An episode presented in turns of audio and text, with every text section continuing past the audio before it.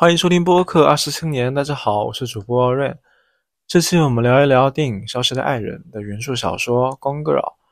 小说的主题是婚姻，讲述的是一个女孩失踪，从而引申出的一系列反转剧情。之所以聊这部电影呢，是因为我认为在电影里面映射出了一个现象，就是现代生活里我们常常会有发现两个人在一起后，双方形象破裂的情况，而在这部小说里。会把这个现象推上一个极端。我们可以尝试在这部小说里面找到一些可以参考的地方，来帮助我们思考婚姻这个命题。这期内容会分为三个部分。第一个部分呢是剧情简要梳理，第二个部分呢是一些简单的人物分析，而第三个部分呢是关于这部电影的一些看法，对我们生活的帮助。如果你已经看过这部小说或者看过改编的电影的话，可以点开节目详情里的时间轴，来找到相应的位置进行跳转。故事发生在密苏里州的一个小镇上。主角尼克清晨起床的时候，见到他的妻子正在边唱歌边做早餐，看上去很开心。但对尼克来说，这很惊讶，因为他的妻子已经很久没有为他做过早餐了。他不知道的是。这个清晨将会是他噩梦的生活的开始。稍晚一些的时候，他去了一家酒吧。这家酒吧是他和他的双胞胎妹妹共同开的，钱却是由他的妻子艾米给的。来到酒吧后，他遇到他的妹妹，两人开始交流。他妹妹 Margot 一眼就看出来尼克的神情不太对，问他是不是因为在烦恼艾米的事情。尼克说：“今天是他和艾米的结婚五周年纪念日。按道理来说，结婚纪念日应该会相对开心才对。为什么会烦恼呢？其实是因为他和艾米之间有一个传统：艾米会在每年的结婚纪念日上和尼克玩一个寻宝游戏 ——Treasure Hunt。艾米会把礼物藏起来，而尼克要通过破解一个又一个艾米提供的线索。”来不断接近寻宝游戏的终点，最后才找到礼物。但对于尼克来说，他从来都猜不透那些提示。他的最佳战绩也只是破解了七条中的两条。所以你可以想到，每次忙完一天后，到他们两个人开始交换礼物的时候，双方这个时候基本上都已经不是很愉快了。用主角的话说，就是艾米已经不搭理他了。尼克要开始哄艾米，所以基本上的过去几年里都是这样度过的。尼克今年还是很头痛，他甚至还没有准备好这次的礼物。当他和妹妹在开黄腔的时候，他突然接到了邻居打来的电话。接完电话以后呢，他就赶忙回到了家里。他发现楼下的咖啡桌莫名其妙的散了架，地上全是玻璃渣。一本本书散落在地上，到处都是，所有的椅子都四脚朝天。啊，他跑到厨房，厨房里油水壶也已经烧开了，但是房子里没有人。他无论怎样都找不到妻子艾米，电话也打不通。于是他选择了报警。报警之后呢，不久就有几个警察到达现场，主要和尼克打交道的是一个黑人女警官。名字叫朗达·波尼，后面我会把它简称为波尼。在他们搜查一遍屋子后，他发现客厅里有打斗的痕迹，厨房地板上也有血液被擦拭的痕迹。之后，警察把尼克带到了警局。波尼问尼克要不要和艾米的父母打个电话，而尼克却说不想惊扰到他们。通过波尼和尼克的这些提问中，我们可以得知尼克曾是作家。他直到两年前和艾米从纽约搬到呃密苏里州，也就是尼克的老家之后，就开始经营酒吧了。而艾米来自纽约，曾获得过心理学的硕士学位。在她的丈夫的描述里面，艾米仿佛是一个非常完美的妻子。可是当波尼问起艾米的血型的时候，尼克却答道不知道。问到今天要送什么礼物给艾米的时候，尼克也只是说还没有确定。而且问到艾米的性格的时候，尼克也只是很含糊的说，他是一个不肯与圣人打交道的人。之后，波尼让尼克去和艾米的父母打电话，接电话的是艾米的妈妈。Maribeth，我是尼克。出了什么事，尼克？我，嗯，我很抱歉，我应该早点打电话过来的。说正事，该死！是艾米出事了吗？告诉我呀。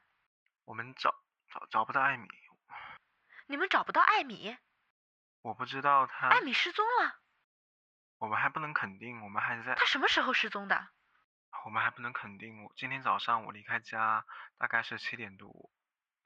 结果你等到现在才打电话给我们。对不起，我不希望。天呐，今天晚上我们在打网球，打网球啊！我们原本可以……我天，叫警察了吗？你们已经通知警察了吗？我现在就在警局。请案件负责人接电话，尼克，求你了。打完电话后，主角意外的发现他的父亲居然也在警局。原来是他今天早上从养老院走丢了，因为他患有阿斯海默症。这已经是第三次走丢了。晚上凌晨的时候，警员送他父亲回敬老院，而尼克他自己则去了妹妹 Margo 的家里。Margo 让尼克去找艾米，尼克却并不是很愿意，并在当晚喝了很多的酒，以至于在第二天新闻发布会的时候，他表现得很糟糕。用他自己的话说，他甚至在媒体面前露出了凶手般的微笑。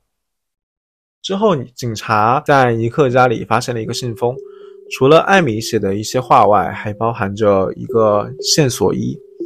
显而易见是艾米留下的寻宝游戏的提示。尼克根据上面的线索想到了他的一个学校办公室，和邦尼在那里很快找到了第二个信封，同时在办公室里面发现了一条女士内裤。失踪后的第二日，邦尼告诉尼克，有一个叫诺伊尔的女人。她是三个孩子的母亲，她自称是艾米最好的朋友。问尼克是否知道这回事，但尼克却不以为然。他认为艾米是没有朋友的。下午的时候，邦尼让尼克和一些寻找艾米的志愿者们待在一起，其中有一个叫肖娜的女人和他拍了一张合照。那张照片看上去他们仿佛在约会。失踪后的第三天，尼克一个人来到了密苏里州的汉尼拔。他其实猜出了在办公室里面出现的第二条线索里的内容，但是他没有告诉警察。他在这里找到了第三个信封，里面写到艾米对尼克说的一些话。艾米在信封中认识到了他在这段婚姻中出现的问题，他不该把结婚纪念日当做一次测试，测试尼克是否记得艾米一年当中的所有言行。他感谢尼克的智慧。曾经逗他笑得很开心，而尼克看完后只觉得，唉，太晚了。他们两人之间总是时机不对。当天傍晚的时候，尼克和一些志愿者来到了一家旧商场，询问艾米的下落。一番周折后，这里的人说他们曾经见过艾米。艾米曾经来这里想买一把枪，而那天是情人节。包尼问尼克是否知道这回事。尼克也是一如既往的回答了不知道。失踪后的第四天，尼克去了他父亲的旧房子里，他在这里找到了艾米留给他的第四封信，里面的大多数内容都表达着艾米对尼克在这段婚姻中扮演角色的认可，还有艾米和他们之间矛盾的看法，有愧疚也有爱意，但提供的线索提示却让他摸不着头脑。因为没有想通这个线索提示，于是他又回到了他妹妹 Margot 的家里。当他妹妹熟睡后，忽然有一个女孩子闯了进来，跟尼克缠在了一起。没错，这是他的情妇。在这里，我暂停一下叙事。其实，在书里的很多描写当中，尼克一直都是一个正面的形象，他努力在维持外界完美的样子，这是他的条件反射。他同时也非常善于说谎，无论他内心有多么的抵触和厌烦，他的表情和语气都不会受到任何的影响。他是一个非常善于说谎的人，也是一个藏得很深的渣男。所以，无论是他的妹妹也好，警察也好，都没有察觉到这件事情。而这个情妇呢，是他的一个学生，只有二十三岁。当晚他们干了什么，大家其实也能够猜到。自从艾米失踪后，尼克没有再和她联系过，所以他的情妇比较着急。重要的是，他们现在已经有在一起有一年多了。第二天清晨，他送他情妇离开的时候，被他妹妹发现了。虽然艾米和他妹妹的关系不是很好，但他妹妹依然是支持艾米的，所以对尼克的表现很不满。后来他们发现，之前那个志愿者肖娜出现在了一档真人秀节目当中，并且公开的发表了他和尼克的那一张照片，因此也说了不少尼克的坏话。于是，这个主持人开始煽动情绪，潜在意思就是在不断的暗示尼克很有可能是杀妻犯。与此同时呢，警察也有发现，他们发现啊，尼克的屋子是被人精心布置过的，有很多很多的疑点，而这些细节对于尼克非常的不利。加上他的邻居诺伊尔的家里摆放着许多的艾米的照片，而之前尼克却说艾米是没有朋友的，两者之间有冲突。加上之前在艾米失踪的第一时间里，尼克居然没有给艾米的父母或者是其他可能认识的人打任何一个电话，所以其实给警察留下的形象一直不是很好的。更要命的是，在之前，尼克给艾米购买过非常高额的人寿保险，信用卡单上也出现了大量的高奢侈品的消费记录。当波尼问尼克这是什么情况的时候，尼克却仍然的回答道：“不知道。”他仍然无法解释，可是，在人寿保险单的签字一栏有他自己的名字，是他自己签的。失踪后的第六天，因为尼克没有不在场证明，所以媒体开始各种爆料，无论是他和他父亲的不和睦的消息，还是他和他妹妹之间比较亲密的关系，都被媒体所报道了出来。因为这些报道，尼克在公众眼里的形象很有可能是一个杀妻凶手。尼克为了表达自己的态度，他在公园里和警方安排了一次寻找艾米的现场直播。当他在台上演讲快要结束的时候，诺伊尔突然出现了，他爆出一条消息：艾米怀孕了。尼克赶忙和警方回到了 Margo 的家里，却因为怀孕的事情和他妹妹吵了起来。尼克说：“艾米从来都不想要孩子。”而在 Margo 眼里，尼克曾说过，不想要孩子的人其实是他自己。所以 Margo 很不高兴。加上艾米买枪的事情，尼克无法解释这一切的一切堆在一起，就像一个又一个的谎言。失踪后的第七天，尼克找到了一个名叫 Tanner 的律师。这个人可以说是臭名远扬，专门为一些古怪的人辩护，尤其是一些被控谋杀妻子的丈夫们，即使是在证据确凿的情况下，都能够反败为胜。尼克花了十万美金来雇佣他。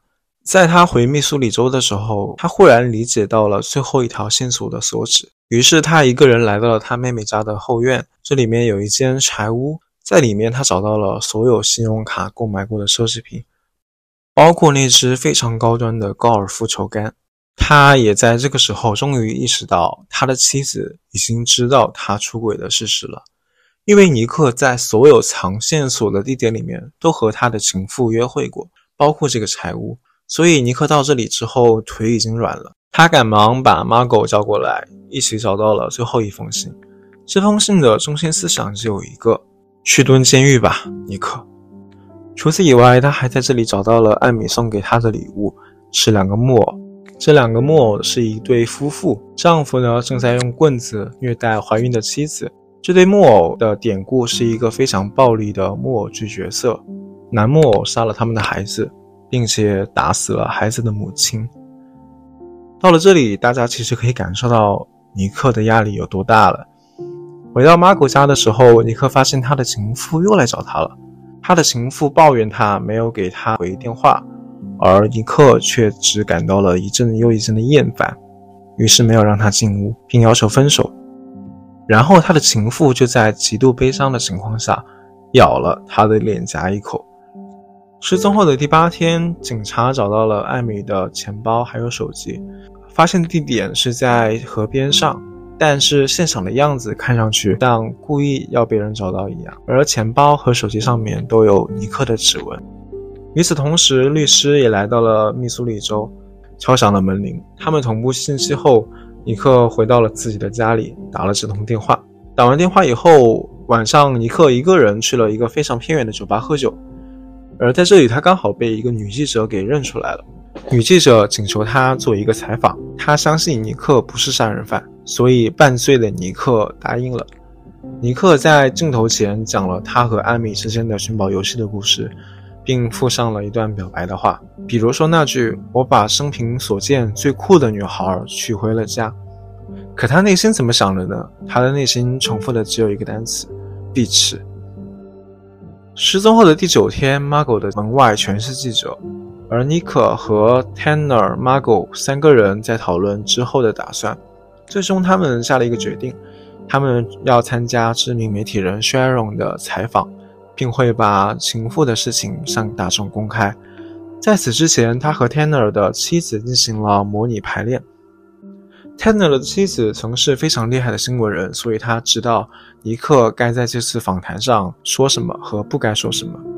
失踪后的第十天，在尼克即将登上台的时候，他们收到了一条消息：他的情妇在他们之前主动的向媒体坦白了他和尼克之间的关系。在这个时候呢，尼克就转变了思路，把原来的主动坦诚改为了一次防守。事实上，在这次采访中，尼克表现得非常好，用词和举止都非常的得体，加上他本人长得很帅，所以获得了主持人 Sharon 的好感。不但和艾米低了头，还踩了衰荣的对手一脚，呃，也就是之前节目真人秀的女主持，所以博取了衰荣非常多的好感。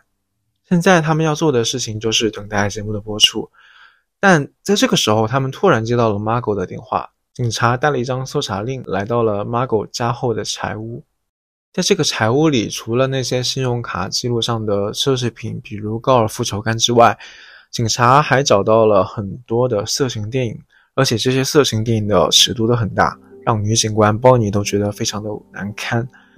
屋子里面到处都是尼克的指纹，很难让人怀疑尼克不是无辜的。除此以外，警察拿出了一本日记，这本日记是一封绝杀，它的内容其实贯穿了整部小说的前半段，和尼克的叙事并行。它记录了从七年前开始他们认识，到结婚后五年的很多事情。起初，艾米对尼克的印象非常好，从相识到在一起。表现的形象都是幽默、浪漫、俊朗、迷人，就像《消失的爱人》电影里面有一幕是艾米穿过一片像雪花一样飘散在空中的糖粉，而尼克这个时候把艾米推到墙角，吻了吻她雪白的嘴唇，那一段看上去非常撩人，大家感兴趣的话可以去搜搜看。日记里面还写到，他们当初从纽约搬回密苏里州的原因是因为尼克的。母亲得了癌症，而尼克却失业了。他们已经没有钱了。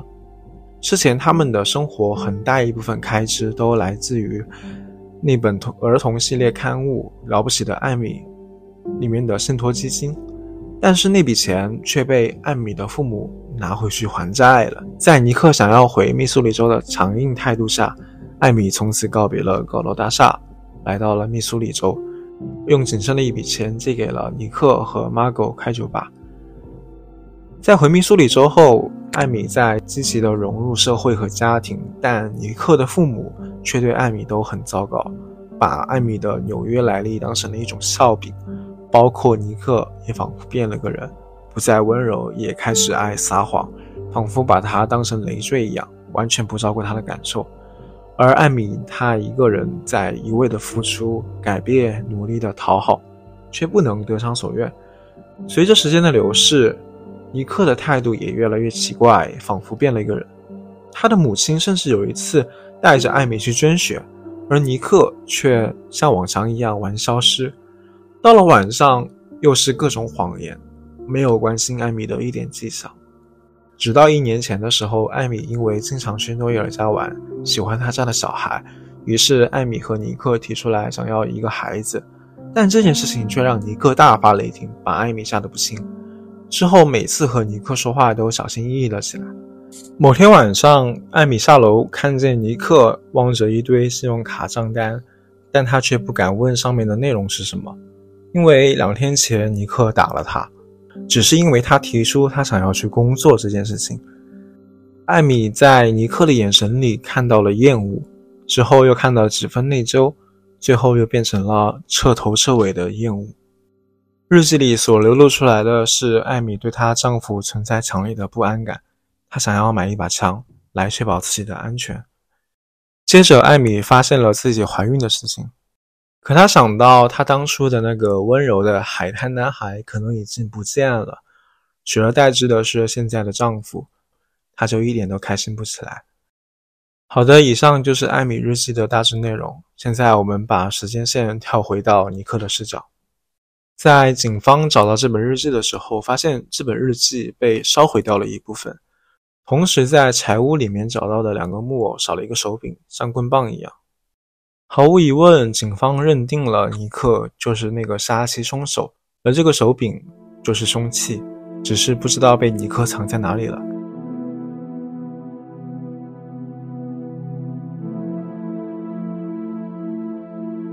于是尼克被定罪了，而密苏里州是有死刑的。在尼克几乎绝望的时候，事发的第四十天，他的妻子回来了。回来的时候，尼克发现他的整个腹部都充满了干的血迹，两只脚踝上有一圈圈暗紫色的淤痕，头发断了一大截，脸上也是淤青，一声声抽泣。面对媒体记者的大量镜头和曝光。他猛地向尼克抱过去，而尼克和艾米不约而同地哭喊着对方的名字，冲着镜头摆姿势。在艾米和警察的谈话里，艾米完美的解决了所有的问题。她在那天早上遇到了她的前男友德西，闯进他们的家里，而艾米的手里刚好拿着那个木偶的手柄，于是后面的事情她都可以解释得通了。那天的时间顺序是。他们两个扭打在一起，艾米趁机跑到厨房，而德西则用那个手柄来虐待她，打昏了她，并用他的小刀捅伤了艾米的手臂，接着擦拭了流到了地板上的血迹，然后把艾米绑起来并掳走，并在德西的家中虐待了艾米一个多月，然后艾米好不容易找到了机会把德西杀死，并用了他所有的力气赶回到家中和尼克相聚。至于。怎么解释日记的内容为什么会烧掉一部分？寻宝游戏的藏匿地点为什么都伴随着女性的内裤？还有钱包的出现，木偶的象征意义，信用卡的商品为什么会出现在棚屋？都是他妈的该死的巧合。而当警察想要深入探讨这些巧合的时候，艾米却只留下了一句话：如果这个案子一直在你们这帮无能的警察手里。那么她的丈夫就会被送进监狱等死，而自己则会被那个变态疯子折磨致死。于是警察也没有办法继续追问，把这个案子移交给了 FBI。好了，上述的内容是尼克的全程视角，失踪后的四十天里面发生的所有的事情，而下列的视角是艾米的视角。艾米当然是故意伪造了一切。目的是为了送她的丈夫进监狱并被判死刑，然后艾米再选择自杀。但是为什么她会忽然回来帮助尼克洗刷清白呢？其实是因为尼克的两次电视表演。在最开始的时候，尼克的表现足以证明他是一个渣男，尤其是那场真人秀过后，他几乎被全美认定为杀妻凶手。艾米这个时候不要提有多高兴。直到他在那个酒吧遇到那个女记者，让他接受采访之后，才让远处的艾米觉得有一点意思。尼克表现得更加分的是在薛软的采访，尼克几乎做到了一个完美男人的样子，因为他本身就长得很帅。他在那天穿了艾米给他买的领带还有衣服，时不时摸摸婚戒，用的词也非常的精准和完美。不是我，也不是他，而是我们。我们经历了什么？除此以外呢？还有一个个小动作，这些小动作只有他们夫妻二人之间才知道。这些一个个小细节几乎击中了艾米心中的所有点。于是，艾米决定回家。回家的方式也很简单，只要杀掉囚禁他的德西就好了。而德西是怎么遇到他的呢？是他打电话叫德西去接他。而遇到德西之前是在哪里呢？是在一个密西西比河边的棚屋里面。他出发前用了接近一年半的时间来准备这次失踪。他觉得没有完美犯罪的原因，只是因为那些凶手都不够耐心，而他具备那些凶手不具备的纪律性。他带着一万多美金出里，只等待尼克的被宣判死亡。但他在中途中遇到了一些人，认出了他的真实打扮。虽然不知道他就是电视里的那个人，但是他们知道艾米不会报警，于是合伙抢掉了他的钱。他也只好通过谎言来骗取富二代德西的帮助。至于他身上的所有淤伤，都是他伪造出来的。德西是个迷恋了他二十年的人，不会伤害他。而艾米利用了他。至于怀孕的事情，他利用的则是诺伊尔。因为诺伊尔怀了第四胎，艾米就把马桶搞坏，并邀请他来到自己的家里玩，以此来获取到他的尿液。于是送到医院检查后，就可以被定为怀孕了，就是这么简单。日记里的前半部分都是真实发生过的，但后半段的日记内容大部分都是伪造的，包括贯穿全文的那个艾米不安懦弱，都是塑造出来的，完美的抓住了警察的同理心和大众的同理心，加大了对尼克的怀疑。这部小说的结局是尼克做梦都想真的杀了艾米，但面对大量的媒体记者，他无能为力。而这些记者呢，会时不时报道这对明星夫妇的美好生活，但实际上，尼克却深陷在对妻子的恐惧当中。知道真相的不只有波尼，还有尼克雇佣的律师 Tanner 和他的妹妹 Margo 他们都想了各类的办法来获取艾米的信息。他是否真的会打算买枪？为什么会买那对充满暴力意味的木偶？怎么杀了德西？但是艾米只会在浴室里脱光衣服和尼克进行沟通，并同时会让花洒洒下的水掩盖他们的对话声音。他的每一个字都是用低语的形式来说出来的，不会给尼克提供任何录音的机会。所以尼克几乎是绝望的，他奈何不了艾米，因此他几乎睡不了觉，他害怕艾米。可是很奇怪的是，他依然和艾米住在同一个房子里。没有搬出去。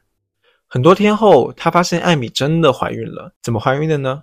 其实是艾米取得了在医院的尼克的精子存档。怀孕这件事情对尼克来说喜忧参半，仿佛多了一分和他在一起的理由。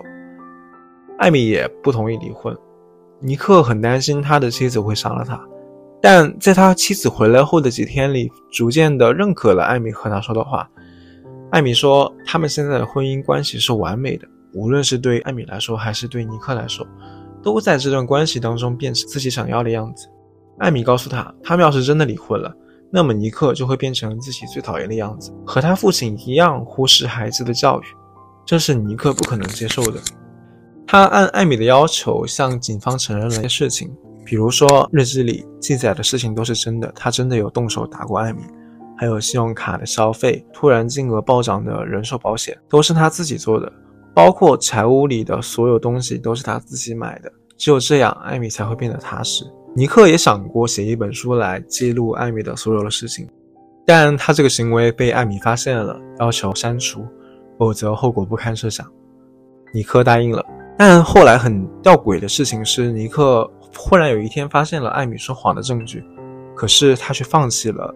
艾米回来后的第十个月，他们的生活回到了正轨，他们也慢慢适应了现在的生活，不再讨论这次经历。小说也在这里结束了。现在我们来讨论一些问题。第一个问题，艾米是一个怎样的人？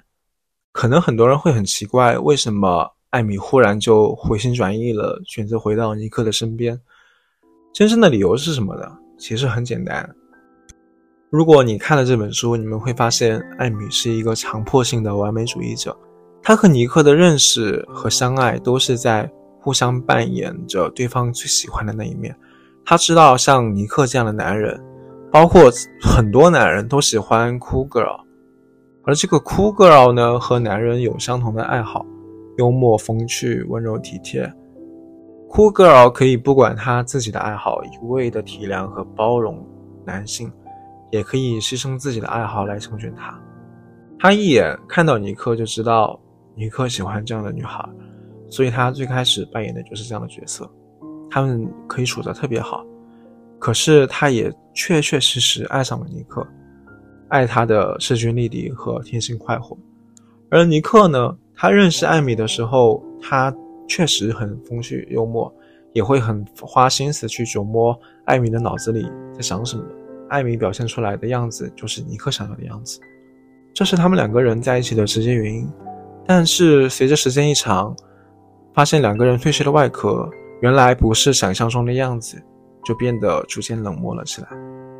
艾米在婚姻里面变得爱发脾气，一肚子怨气，让尼克已经不愿意去讨好了。于是尼克变得懒散和逃避，缺乏耐心，也不再是艾米当初喜欢的那个角色。事实上，艾米其实非常看不起酷格尔，他认为这样的女孩根本就不存在这个世界上。她有自己的爱好，他才不愿意让渡自己的权利给尼克，所以两者之间的矛盾越来越深啊。之前没有提过，刚才说艾米是一个强迫性的完美主义者，是因为她接受不了别人看到她不完美的那一面，她会根据不同的人的喜好来变化自己的样子。她最早装成酷 girl 来招尼克喜欢，同样的，她知道德西喜欢使能够使得她自己显得高大的女人，所以。艾米能够很快抓到德西的喜好来变化自己，把自己变得娇小和需要帮助。在艾米读高中的时候，她曾经有一个闺蜜叫希拉里。当尼克第一次打电话给她的时候，希拉里的反应是避之不及，她不希望和艾米有任何的牵扯。后面她才告诉尼克，艾米是一个很迷人的人，她希望所有人都觉得她完美，但作为朋友。偶尔会看到他有缺陷的那一面，比如说会有说谎和控制欲，这些对希拉里来说是完全可以接受的，但是对艾米而言却不行。当希拉里认识到艾米这些点之后，艾米就决定把希拉里从他的世界里清除掉了。他设计了一系列的陷阱，使得希拉里看上去像一个痴迷于艾米的疯子。他模仿《了不起的艾米》这本书里艾米的行为。染了和艾米一样的头发，还有艾米适应的衣服，这些都是出于和艾米友好的目的。但是最后就像后面的尼克一样，他被设计成推艾米摔下楼梯，骚扰她，并想要取代她，这直接导致他被全校的人认识，并开始遭受校园冷暴力。他没有办法辩解，最后只能退学。他的校园时光就是这样被艾米给毁掉的。而艾米给他的报复理由也很简单，只是因为英语课后，希拉里有两次没有等他，还有两次忘记他对草莓过敏这件事情。包括艾米最早的一个男友也有同样的遭遇，因为被艾米讨厌，所以就被艾米策划了一场强奸控诉。如果艾米最终没有撤销控诉，那么这个男友也会被送进监狱。艾米不开心的时候就喜欢扮演上帝。第二个问题，为什么艾米会有产生这样的性格呢？其实最根本的原因是他的父母，他的父母同样都获得了心理学的学位，也是作家，他们创作出了《了不起的艾米》这本书。这套书，在这套书里面，艾米几乎是完美的，不会做任何错误的选择，因此深受读者的喜欢。无论是什么事情，艾米总是对的，总能够走在大多数人的前面。现实里，他们最常和艾米说的话，无非就是。你可是艾米啊，你不会让我们失望的，对吧？像这样的话，难免对年幼的艾米产生一些影响。他必须满足他父母的期待，对人友善，做事完美，充满创意，而他内心真实的想法却一直被忽视。这也就是为什么艾米讨厌所谓的 cool girl。虽然他会去扮演这样的角色，但也只是为了征求别人的喜欢。在艾米诞生以前，艾米的父母一共有过七个孩子，其中有五个流产了，而另外两个是死胎。你知道他们的名字是什么吗？是 Hope，叫希望。每一个孩子都叫希望。对于艾米而言，她的出生就像一种附加品，她的父母完全可以不需要孩子就可以恩爱，因为无论走到哪里，Maribus 和 Rand 啊，就是就是艾米的父母，他们都可以互相亲吻和安抚。同心同德，而艾米只是他们赚钱的工具，利用艾米的平生经历来写成书，当成一种产品，努力雕刻到最好，不想出差错。艾米实在的恨他们，即使是在电视上看到他们为自己的失踪伤心时，也只觉得高兴。即使是在电视上看到他们的失，即使是在电视上看到他们为自己的失踪和伤心时，也只觉得高兴。但同样的，他也很清楚的知道自己优渥的成长环境来自于他们，所以他没有办法反抗他的宿命。他以前经常看到他妈妈去悼念没有来到这个世上的七个 Hope，有时候艾米会非常嫉妒他们，嫉妒他们没有来到这个世界，不用变得那么完美。小说里有这样一段话来描写艾米对父母期望的看法：“I've never been to them than a symbol anyway. The walking idea, amazing Amy in the flesh. Don't screw up. You are the amazing Amy, our only one. There's an unfair responsibility that comes with an and only child you. Growing not allowed to disappoint. You are not even allowed to die. There isn't a replacement toting around. You are it. That it makes you desperate to be flawless, and it also makes you drunk to the power. 这句话是艾米最大的心结，这个心结使她成为了那个可怕的艾米，残忍和坚定。那尼克的父母是怎样的人呢？他的母亲宠溺孩子，而他的父亲是一个非常差的人。他的父亲厌恶女性，几乎遇到的每一个女性都会遭遇他的侮辱。对待尼克的母亲会经常扔东西，却拒绝承认有任何的暴力倾向。对待孩子的教育也存在问题，整天会无声的苛责尼克兄妹，到处挑刺和发脾气，这使得尼克变成了一个对权威唯命是从的软骨头。后面他虽然和尼克的母亲决定分开住了，才使得他的母亲开心了起来，重新恢复了活力，但他对尼克和 Margot 的影响却一直都存在。尼克经常会在无地自容的时候想起父亲的声音，那是一个辱骂的声音。这也就是为什么尼克想要拼命在别人面前表现自己好的那一面。他具有强大的克制力，无论内心多么抗拒和厌恶，他让人看到的永远是最理性和别人最想要的。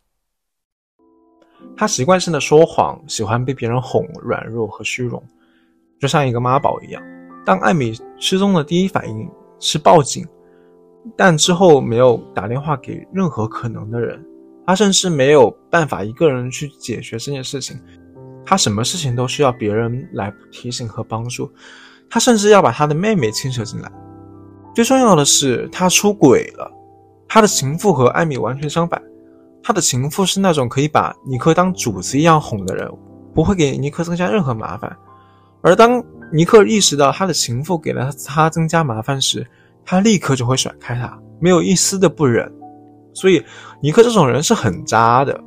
艾米，艾米，艾米看透了这一点，所以他最后告诉尼克，即使你最后真的和这个二十三岁的小情人在一起，你也不会满足的，因为他不会把你变成你最想要的样子。尼克想要的是什么呢？其实很简单，就是一个完美的形象。和小情人在一起，看上去很开心，但是远不能达到这个最终目的。艾米的失踪成就了他，他被大量媒体关注，被外界认为是模范丈夫。这些东西只有艾米能够给他。他知道艾米在演戏，艾米也知道他自己在演戏，他自己也知道他自己在演戏。他嘴上说：“哦，我要赶紧结束这一切。”但是身体却一直很诚实。为了离婚，他问艾米：“你为什么仍然要想要和我在一起？”我很无聊，想要复仇，对你没有。一点兴趣，完全达不到你想要的样子。你最近这几年一直在告诉我这件事。艾米是怎么回答的呢？艾米说：“只是你停止尝试了。”艾米喜欢的是电视里尼克表现出来的样子，又回到了当年尼克追她时候那种费心思的阶段，会想尽一切办法来让艾米满意，哪怕是装的，他其实也不在乎。他爱的就是那样的尼克，而尼克呢？其实也是喜欢艾米现在的样子。艾米现在的样子让他觉得有危机感，也的确只有艾米这样的伴侣能够给他一个完美的形象，因为他完全理解艾米做的所有事情，无论是寻宝游戏的谜语也好，还是每一个行为举止，尼克都可以猜到艾米想要的答案。所以他们两个人其实彼此之间非常了解，包括他们的家庭都是互相体谅和理解的。这个是现代伴侣非常不容易做到的事情。所以说，其实他们两人之间非常般配，这也就是为什么他们能够一直生活在一起却没有崩溃的原因。他聪明和残忍，尤其是经过大卫芬奇的电影处理后，那个形象让很多看完电影的观众胆寒。但对我来说，艾米也是一个非常可怜的女孩。你很难想象她是一个作为工具长大的，父母靠她的名字赚钱，还要给各种标准，要做一个完美的人。这是父母给他的追捧，一直到长大后，艾米都不敢放弃这个要求。他习惯了这个要求。他在失踪后得到了德西的帮助，但德西也只是一个想要囚禁他的人，控制他的人，这是完全触碰到他的逆鳞的。所以，其实他杀德西是一个完全没有心理负担的事情。所以在艾米眼里，男的只有尼克一个人配得上他。他想通了这一点，所以他可以完完全全放心回家了。你们会怎么评价艾米呢？生活里面是否存在这样的女孩？她能够完完全全的知道别人要什么，一眼就分辨出不容，一眼就分辨出不同人的类型，并能够扮演成对方想要的样子。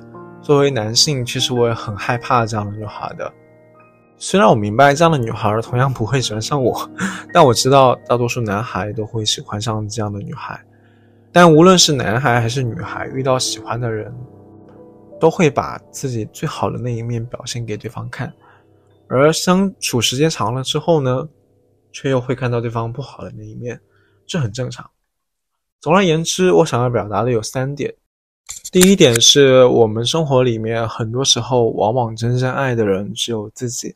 当别人不再满足自己的期望时，就会陷入到像尼克那样的困境当中，觉得得到的没有想象中那么好，想要找到更好的。